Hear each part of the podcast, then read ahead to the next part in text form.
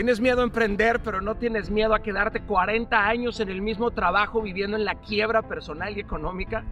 Queridos, explíquenme cómo carajos es eso. Esa es la incongruencia de algunos. Hay unos de ustedes que son sus propios jefes y deberían de despedirse hoy mismo. Muchos pasan por el valle del dolor y el miedo y en lugar de salir de ahí deciden construir su residencia ahí. Tu problema, querido, es que tocaste fondo y te quedaste a vivir en él. El dolor no lastima, lo que lastima es tu resistencia a sufrir. No te resistas, aprende y confronta. No retrases más lo que sabes que tarde o temprano le va a llegar su hora. Levanta tu carpa y continúa el camino. La autocompasión es mortal y destructiva. Hay un momento en la vida en donde tienes que decir ya, basta.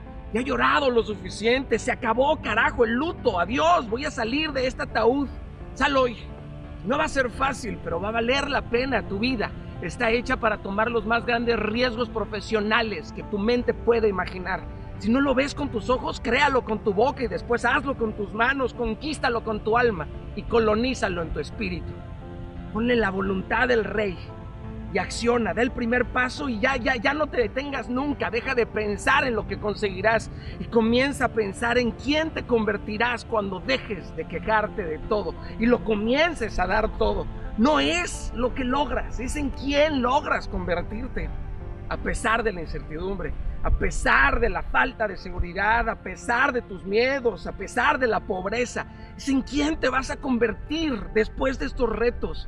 Vas a ver a esta persona crecer, querido, cuando te atrevas.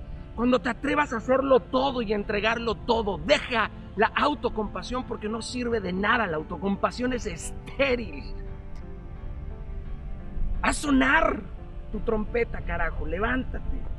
Ve a la batalla, corre la carrera. No importa el lugar en el que llegues, lo que importa es que la termines